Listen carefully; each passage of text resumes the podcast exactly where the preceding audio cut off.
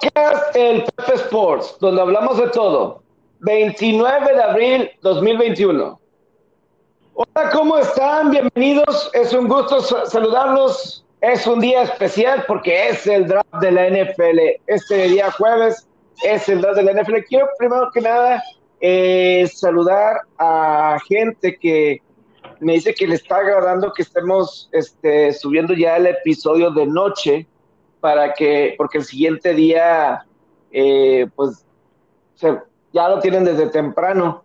Eh, Salvador Mena me escribe eh, y me dice que me agradece el que estemos subiendo poco en la noche, porque así temprano pues, ya está haciendo ejercicio mientras que nos, nos está escuchando. Entonces, es definitivamente, yo sí creo que es buena idea, sí, desde tempranito ya tienen lo que platicamos día a día con todos ustedes y por eso les recomendamos eh, que compartan la voz y además que se suscriban, así no se tienen que esperar si publicamos o no en redes sociales, simplemente ahí está, cuando subamos, ahí desaparece, ya ustedes saben el horario mejor para escuchar el episodio.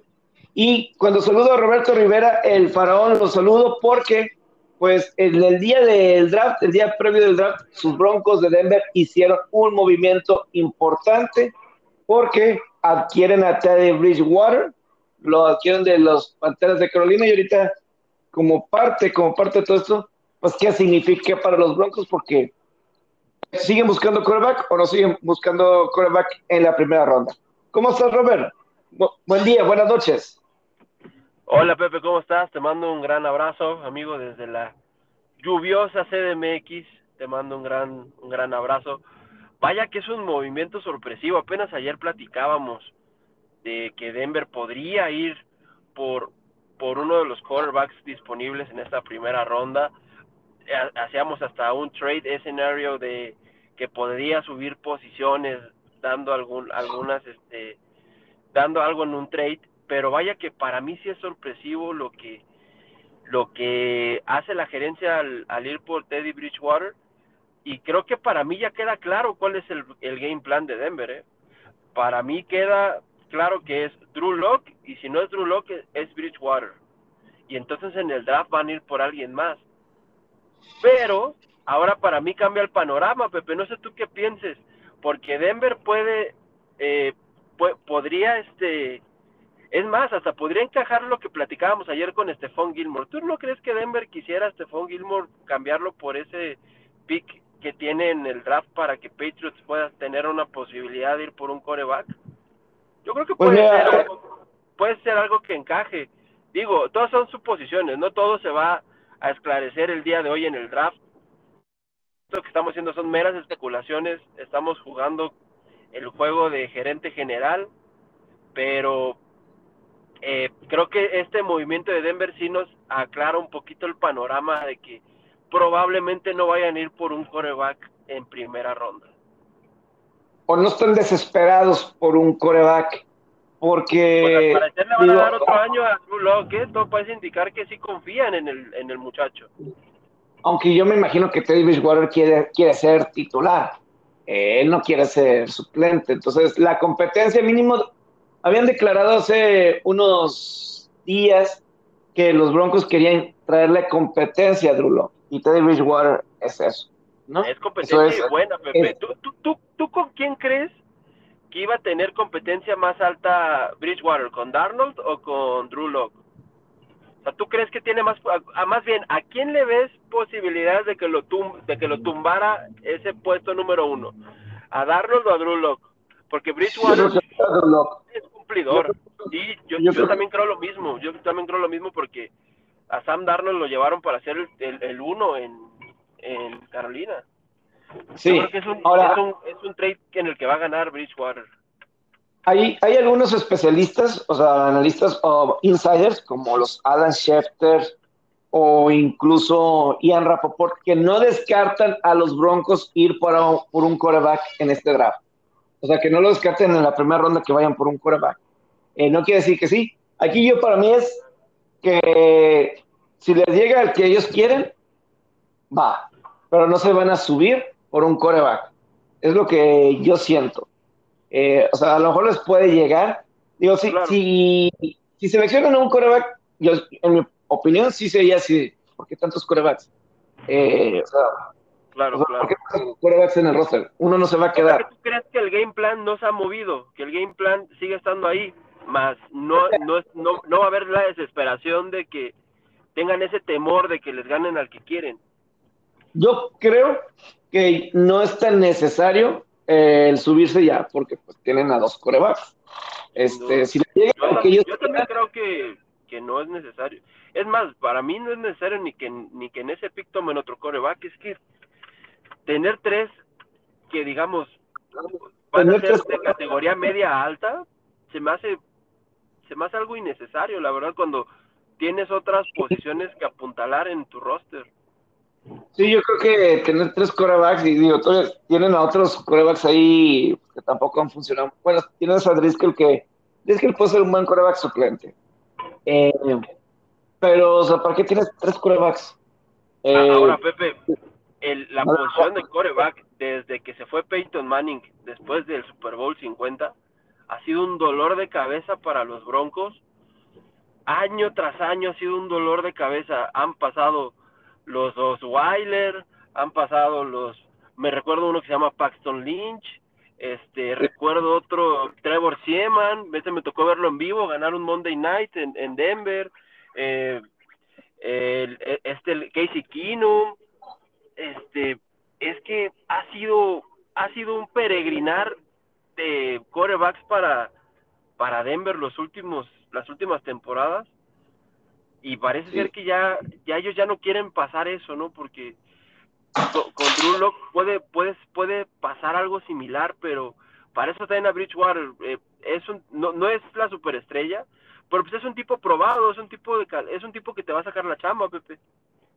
Sí, te va a sacar la chamba. Digo, aquí la pregunta es, eh, incluso eh, dentro de la, los acuerdos y todo eso, buscan que Teddy Bridgewater eh, se convierte a gente libre después de este año. Hace un, eh, antes del 2020 firmó contrato de tres años y 63 millones de dólares. De cualquier manera, Carolina va a pagar la mayoría del salario de Bridgewater en Denver. Carolina va a pagar 7 y Denver 3. Eh, pero pues sí, como que parte le están prometiendo que va a ser agente libre. Y eso también puede indicar que de cualquier manera pueden ir por un coreback, porque pues y va a ser agente libre, pues no estás diciendo que, o sea, no te estás comprometiendo que él va a ser tu coreback del futuro. A lo mejor es por un año. O si te sorprende y, claro. como un coreback franquicia, pues ahora sí, ya otra situación.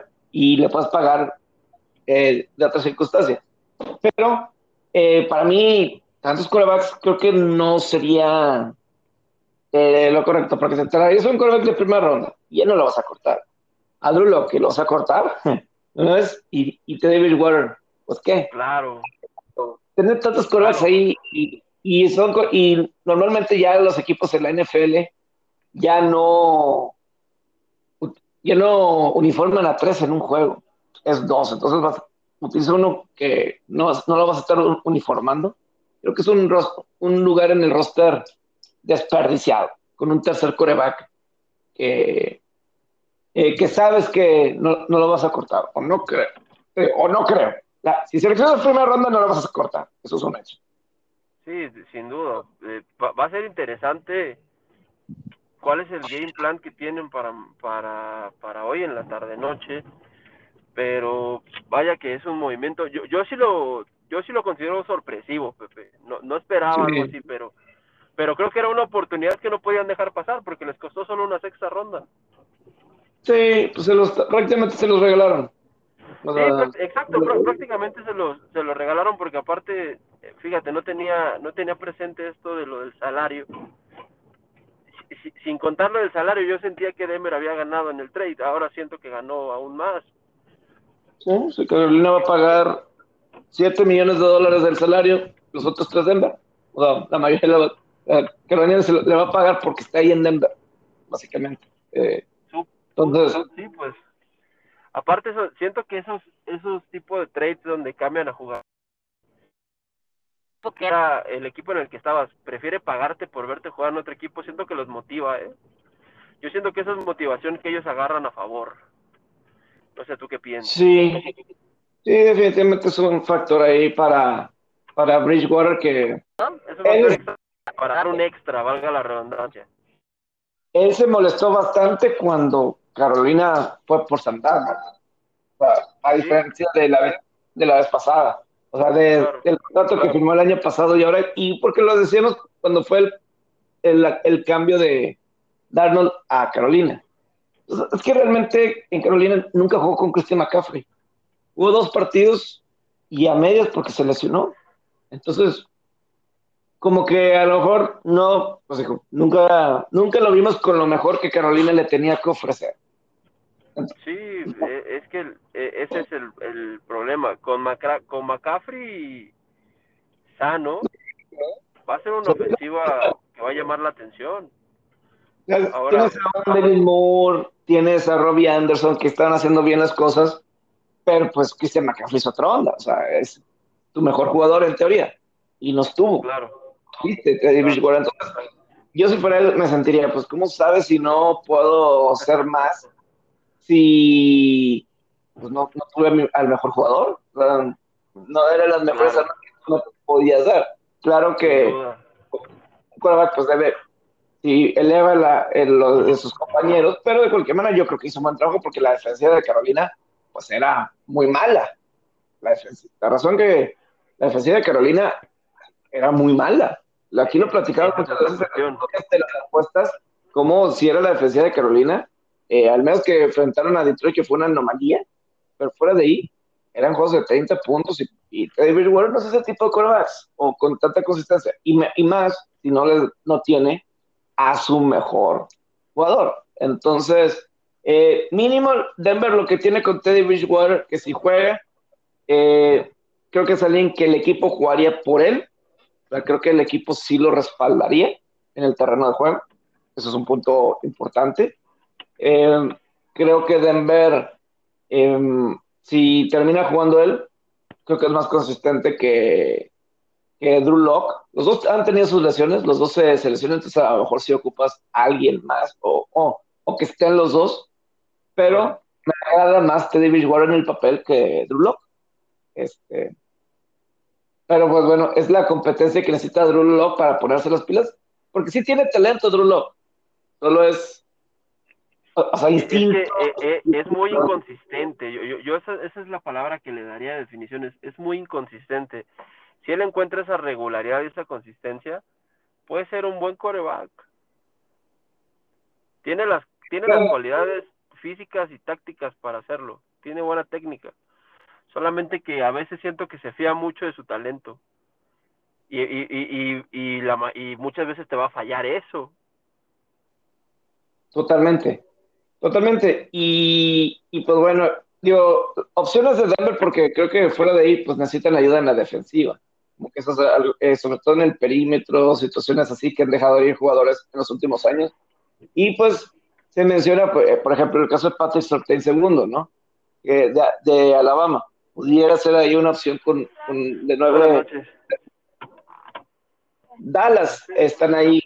Lo, los vaqueros son los que ocupan a lo mejor a, un, a, a los este, los, los, los vaqueros de Dallas eh, estaban buscando a alguien como Patrick Sortain en la posición número 10. Entonces, a lo mejor un, un Denver le puede ganar a Dallas a Patrick Sortain.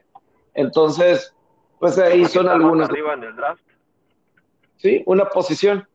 Y te digo, Dallas sí puede ocupar este. También se menciona alguien como Mika Parsons. Eh, el, o sea, no, incluso un defensivo en el draft a lo mejor no sale en las primeras 10 selecciones, a lo mejor hasta las 10, Dallas. O vamos a ver Denver en el 9. Pero en las primeras posiciones, eh, lo decíamos ayer, creo que va a ser prueba ofensiva. Los primeros tres mínimo coreback. Sabemos que. Sí. Es, es coreback o no sabemos quién, qué otra posición o si se pueden bajar. Y, y los defensivos no están tan bien clasificados para que sean seleccionados en el 4 en este draft. Cincinnati sabemos que es ofensiva, ya sea el tackle ofensivo o receptor. Miami en el 6. Eh, creo que quise poner con un receptor, si está disponible.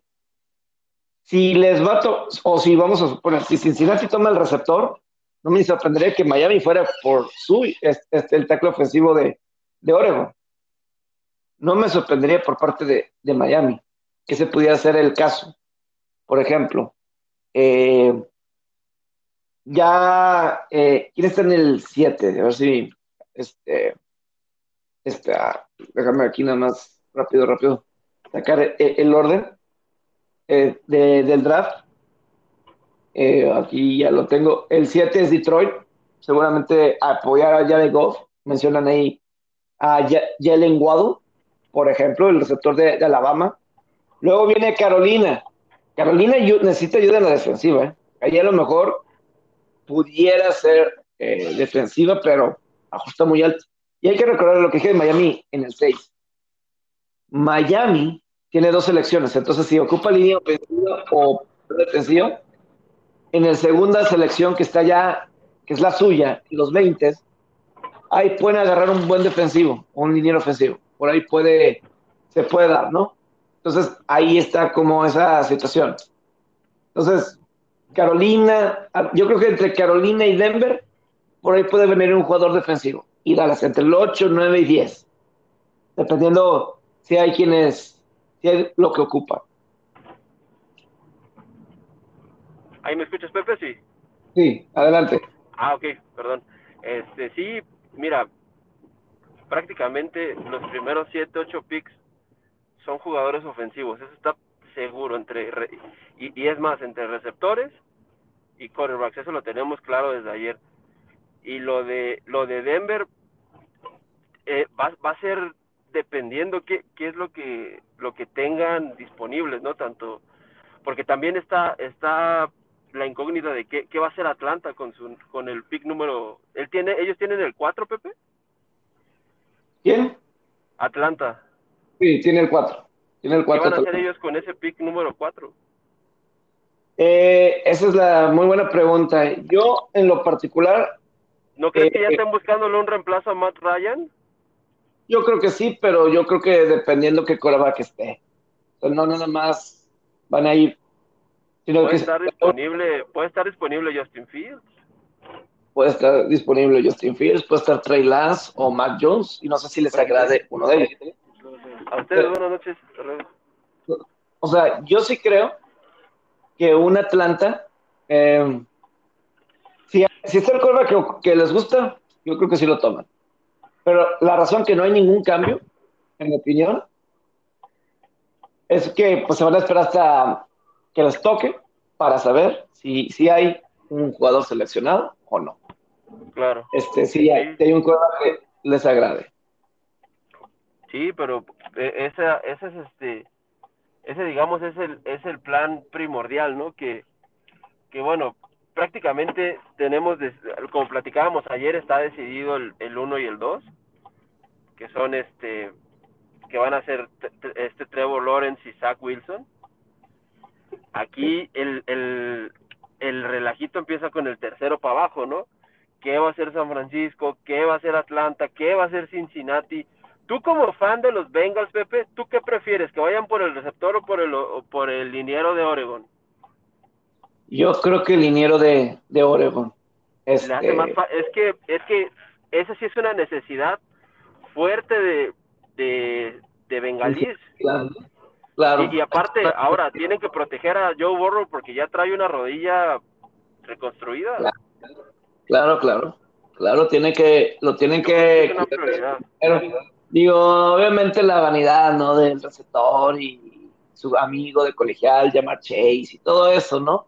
Suena muy padre, o sea, te sueñas como un videojuego de fantasy, ¿no?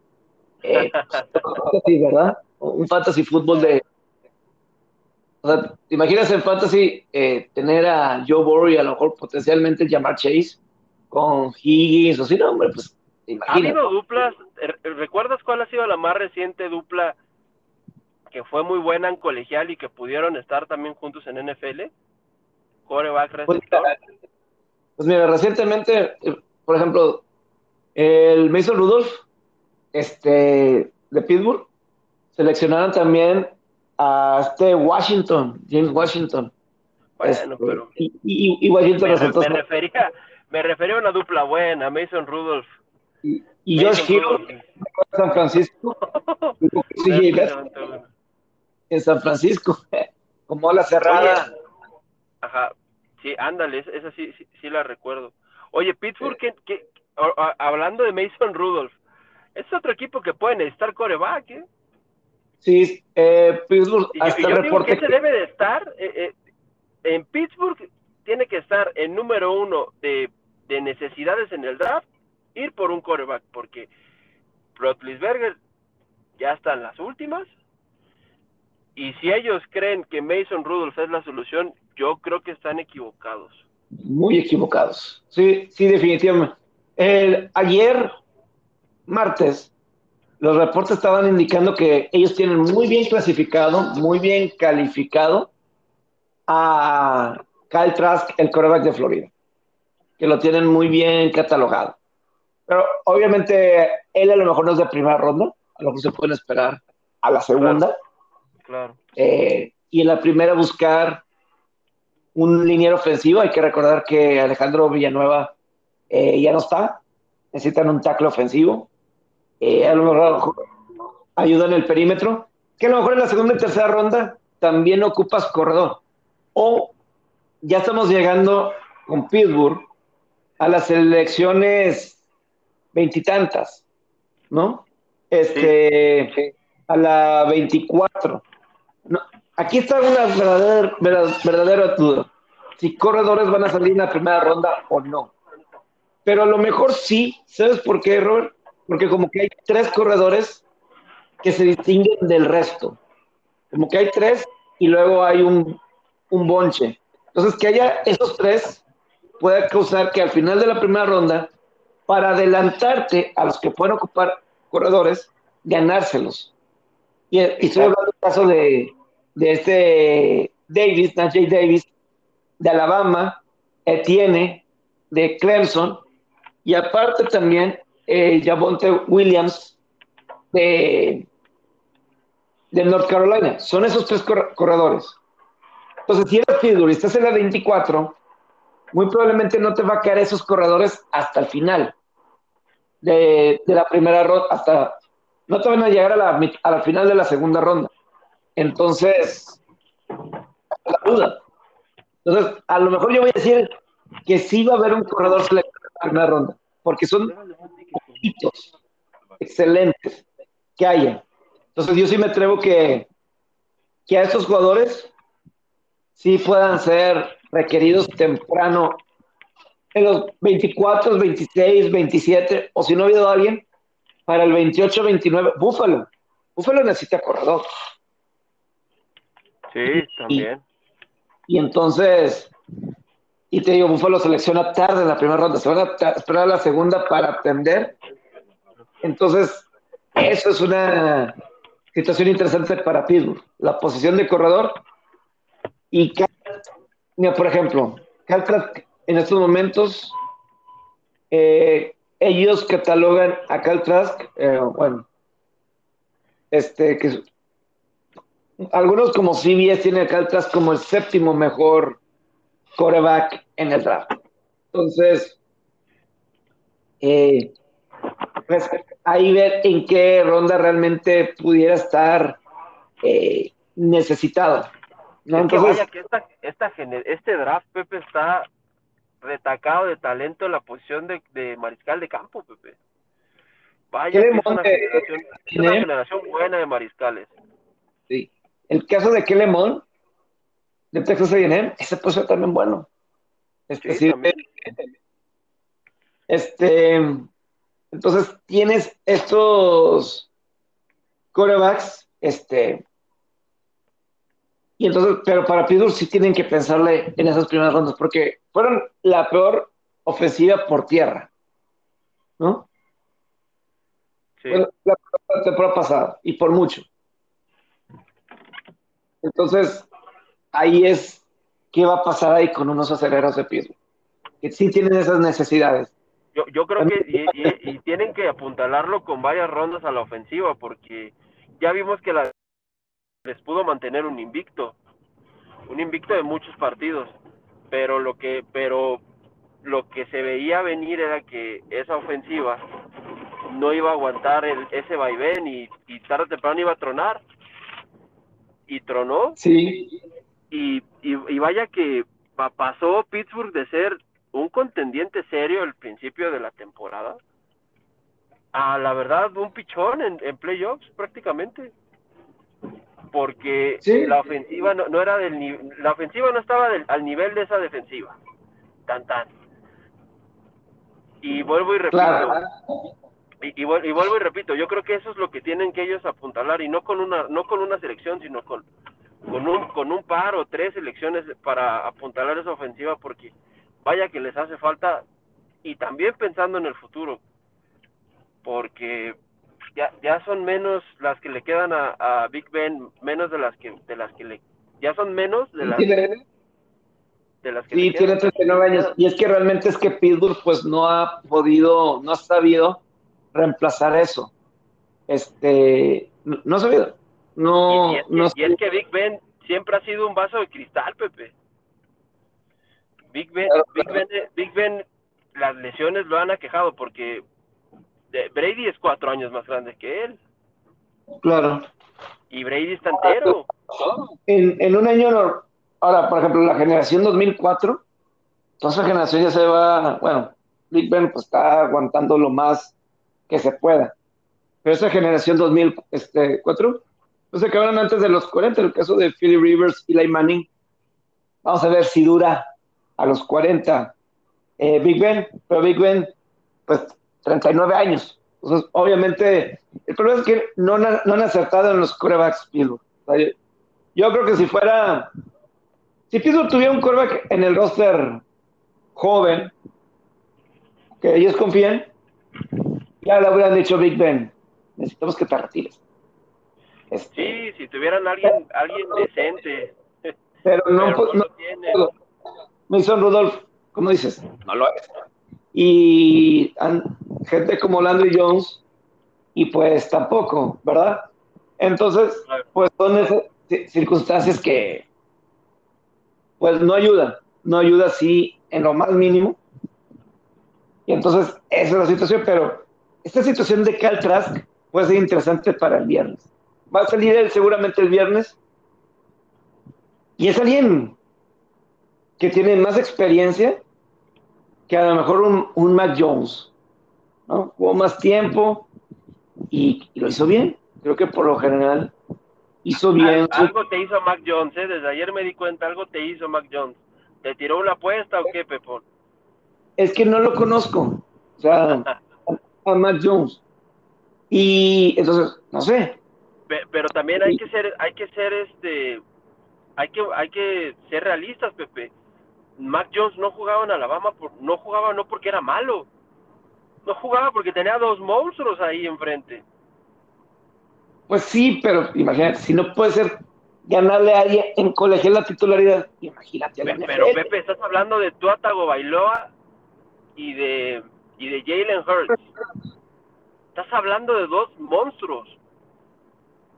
Y o sea, y, y, y se van estos dos monstruos en, en años consecutivos y entra y entra el, turno para entrar al quite de Mac Jones y no, y no desentonó y de hecho ganó el título colegial.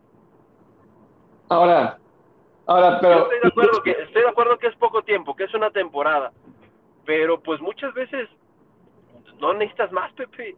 Él y luego, no, se achicó al reto. Y luego con el equipo que tenía. Ah el, programa. A su receptor uno lesionado casi toda la temporada. Lo tuvo ya solo para los, los este, para, las, para las semifinales y las finales de, del colegial. Se lo rifó prácticamente él con Devonta Smith toda la temporada. Para mí por eso, yo creo que sí tienen una valía alta en este draft y creo que y creo que mucha prensa me los está subvaluando, creo, eh sí lo están subvaluando tanto a Devonta Smith como a Mac Jones y creo que ahí pueden agarrar ventaja equipos que no están tan arriba en las posiciones del draft. Ah, Porque ah, pues, ahora, puede, puede pasar, puede pasar algo como lo que pasó con Lamarcito. Acuérdate lo que pasó con Lamarcito. Terminó cayendo dramáticamente hasta el 28, 29 fue el pick, ¿no? pero pues, ahora, el caso de Mac, el caso de Mac Jones, lo tienen hasta el 3, con San Francisco. Muchos piensan que va a ser el 3. no están nada, o sea, se me hace muy alto. Oye, pero entonces, a- a- ahí estás tocando un tema. San Francisco, Mac Jones y Garópolo. Pues ya, a lo mejor puede ser cambiado durante el draft, ¿eh? Oye, oye, oye, ¿tú, crees que, tú crees que ese, eh, ese reencuentro, si, si Garópolo regresara a Nueva Inglaterra, funcionaría? Y es posible, hay reportes que están ahorita platicando para que se vaya, regrese a Nueva Inglaterra. Es que por eso te lo digo. ¿Tú, tú, crees, ¿Tú crees que funcionaría eso? Yo creo que sí. eh, creo que Belichick sabría cómo trabajar. McDaniel lo conoce. Darle buenas armas. La defensiva debe estar de regreso. Creo que mínimo te puede calificar a postemporada. Puede. Creo que mínimo. Creo, que mínimo te puede calificar a postemporada. No sé si a Super Bowl, pero te da una posibilidad. Y, y sobre todo las de- últimas declaraciones de Kyle Shanahan, que el mismo Shanahan dijo, necesitamos un quarterback titular. ¿Cómo demonios va a estar Jimmy Garoppolo en la semana 1 mientras que el novato está desarrollándose? ¿Cómo vas a tener a Jimmy Garoppolo como uno, como quarterback titular si dices que no tienes quarterback titular? O sea, creo que sí debe haber algún cambio. Es un problema. O sea, esa frase lo dice todo. O sea, imagínate, soy Garópolo. Ah, dices que no tienes quarterback titular. Y seleccionaste. Sí. creo que creo que no, ayu- no ayudaría el que Garópolo se quedara después de esas declaraciones. Sí, no. El mismo equipo. Es que son lapidarias, son lapidarias esas declaraciones. O sea, le cortas. Es más, hasta deja tu Garópolo, el equipo. Lo tienes en las- como titular en la semana 1. El equipo, tú dices que no tenemos quarterback titular. Y tienes a él que estaba con nosotros. ¿Cómo? Entonces, es nuestro es quarterback titular. ¿Es, ¿Es titular o no es titular? Entonces, es la situación de, de pero yo sí creo. Ahora, quiero detenerme un poco lo de Davante Smith, porque Salvador, que nos escribió, él me preguntaba de Filadelfia. Y el caso de Davante Smith, a lo mejor sí, Gigantes y Filadelfia están en selección. De hecho, Dallas, Gigantes y Filadelfia están muy pegados. Dallas está en la 10, Gigantes está en 11 y ahorita Filadelfia está en 12. Pegaditos de la división este. Esos tres. Dallas no, creo que es defensiva. Pero Gigantes puede ser Devante Smith o Filadelfia. Creo que Filadelfia necesita receptores. Creo que Filadelfia necesita armas ofensivas. Quien sea que vaya a ser el coreback ahí en Filadelfia. Yo sí creo que, que lo ocupa. Eh, yo en lo particular creo eso. Entonces, ¿qué va a pasar, no? Ahí con, con esos tres. Entonces, si Filadelfia ocupa a este a este receptor Filadelfia, ¿qué va a pasar ahí? O sea, con Gigantes. Va a estar muy interesante esa, esa lucha por estos corebacks, por estos receptores entre Filadelfia y Gigantes. Hay nada más ahí como, como ojo. No sé si me estás escuchando, Robert. Eh, pero pues sí es parte de, de, lo que has pasado. Y te digo, para este eh, Salvador, creo que sí vale la pena checarlo, ¿no? Este.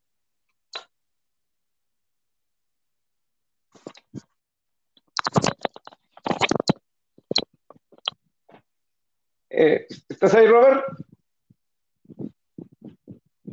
Entonces, creo que esa es la situación con, con Filadelfia. Y para otra información así de, de las Águilas de Filadelfia, Ah, ya te escucho, Pepe. Ahí estoy. Ah, ok, ya está. Perfecto.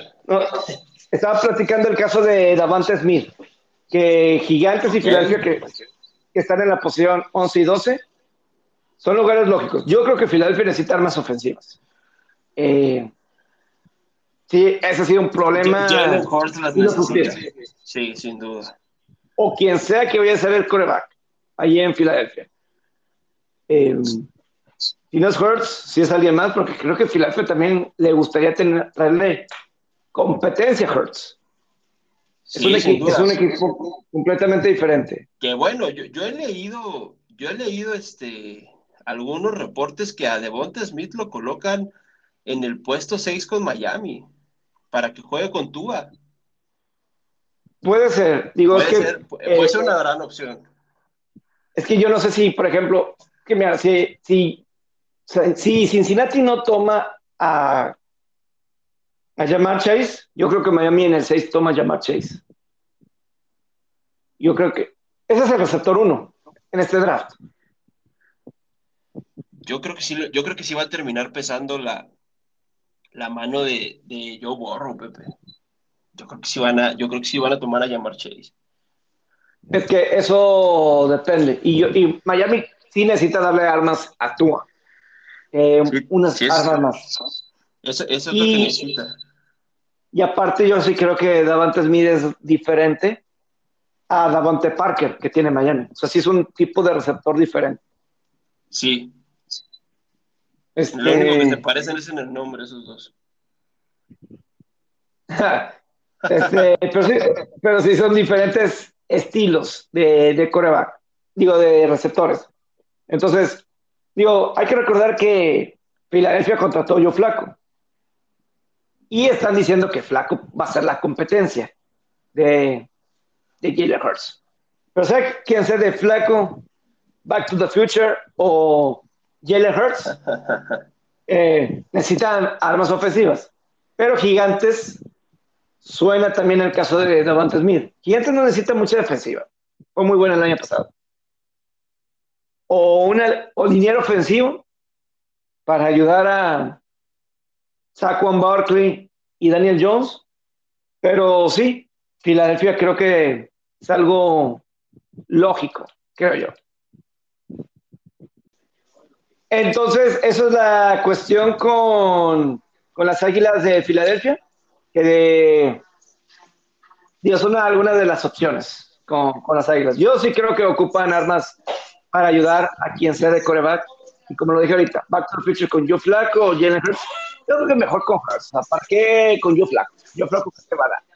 ¿Estás de acuerdo? O sea, sí, mejor. Ya, ya dio, Joe Flaco ya dio lo que tenía que dar, y desde hace como cinco años. Sí, sí, bien flaco, hizo lo que necesitaba. Este... Ganó su anillo. Yo creo que ya ya, está más como para mentorear que como para competir, ¿no crees? Sí, pero Flaco no quiere mentorear y lo dijo muy en claro cuando llegó a Filadelfia. No, pues es que, es que ¿qué deportista alto rendimiento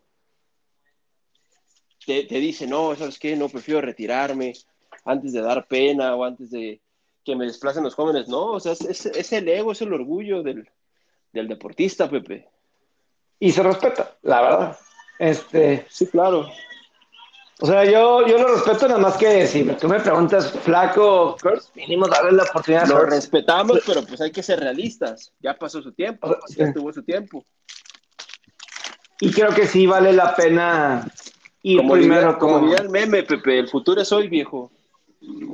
Claro, claro, claro. La cuestión es que ahí donde está Filadelfia, a ver si les cae Digo, eh, porque fue ver tres receptores en el top 10.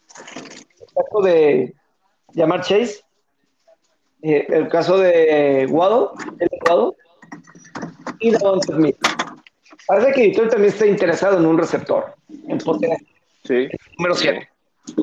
Entonces, llega Gigantes. Pues, y pues, también hay que contar a Lala Cerrada, al que va a Kyle Pitts.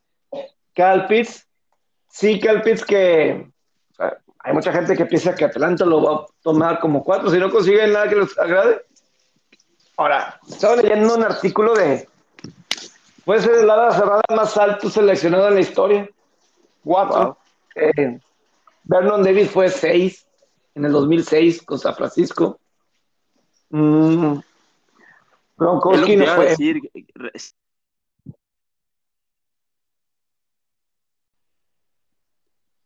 Y bueno, Pepe, aquí la pregunta del millón. Tu projected draft pick. ¿Cuáles que tú crees que sean los, los top 10, los, top first 10 picks en el draft? ¿Por quién crees que eh, se vayan a decantar los equipos? Yo creo que va a ser Trevor Lawrence 1 con Jacksonville. Digo, lo de Trevor Lawrence y Zach Wilson a Jacksonville Jets, no hay ninguna duda, no hay ninguna sorpresa. Eh, en el 3, creo que va a ser Mac Jones. La verdad que aburrido. Pero, eh, sí, Atlanta me voy con Cal Pitts. Si se queda Atlanta ahí, creo que se va Cal Pitts. Cincinnati creo que sí se van a terminar yendo con Penny Sewell. Luego Miami, Jamar Chase, de LSU, receptor. Detroit con Jalen Well, eh, receptor de Alabama. Eh, luego Carolina en el 8, Rashawn Slater de Northwestern. 9 eh, Denver. Ahí creo que, ¿por qué no? Que se puede llevar a Patrick Sortain. Y ahí a lo mejor puede causar que en el 10 alguien, ya que Dallas no consigue a su jugador, ¿por qué no se que un no en Inglaterra a lo mejor se sube por un coreback? Y cosa que aquí ya no hemos dicho ni Trey Lance, ni... Es que es lo que te iba a decir, y se supone en, en el orden de jerarquías, Trey Lance está arriba de Justin Fields. Es que pues depende con quién hables. Este, claro, la verdad, la verdad, depende con quién hables. padre, esto, esto es lo que le da el toque al draft, ¿no? Claro. todas son teorías de conspiración y cada quien tiene la suya y con bastantes fundamentos. Claro, son no, conspirativas esto. Sí, es que lo que decíamos de Trey Lance, lleva un año sin jugar fútbol americano. Y creo que nada más fue un año así realmente titular. Es la cosa que a mí me trae sea, por ejemplo, Fields, muchos a lo mejor le temen por el cuestión de Dwayne Haskins. El último quarterback de Ohio State que salió. y, cómo, y cómo resultó ser como líder. Yo creo que este trae otro chip. Pero, y, además lleva más tiempo siendo titular. También Haskins fue claro. muy efímero, o sea, como que, o sea, no jugó tanto tiempo. O sea, o tantos partidos. O sea, sí jugó uno, sí, pero eh, si, no me equivoco, en el caso de Dwayne Haskins, ¿cómo? Y como que respondió en mejores momentos Justin Fields. Este, entonces, creo que puede ser parte de, ¿no? Sí, puede ser. ¿Cuándo fue la última vez que un buen coreback salió de Ohio State? Realmente. buena pregunta. Sí, o sea, Ohio State no ha sido considerado de corebacks. Estoy pensando. Y. No. Este ni, ni, ni, ni, Smith, quien ganó el Heisman en el 2006, ni él, ni él. Así yo pensando, pensando.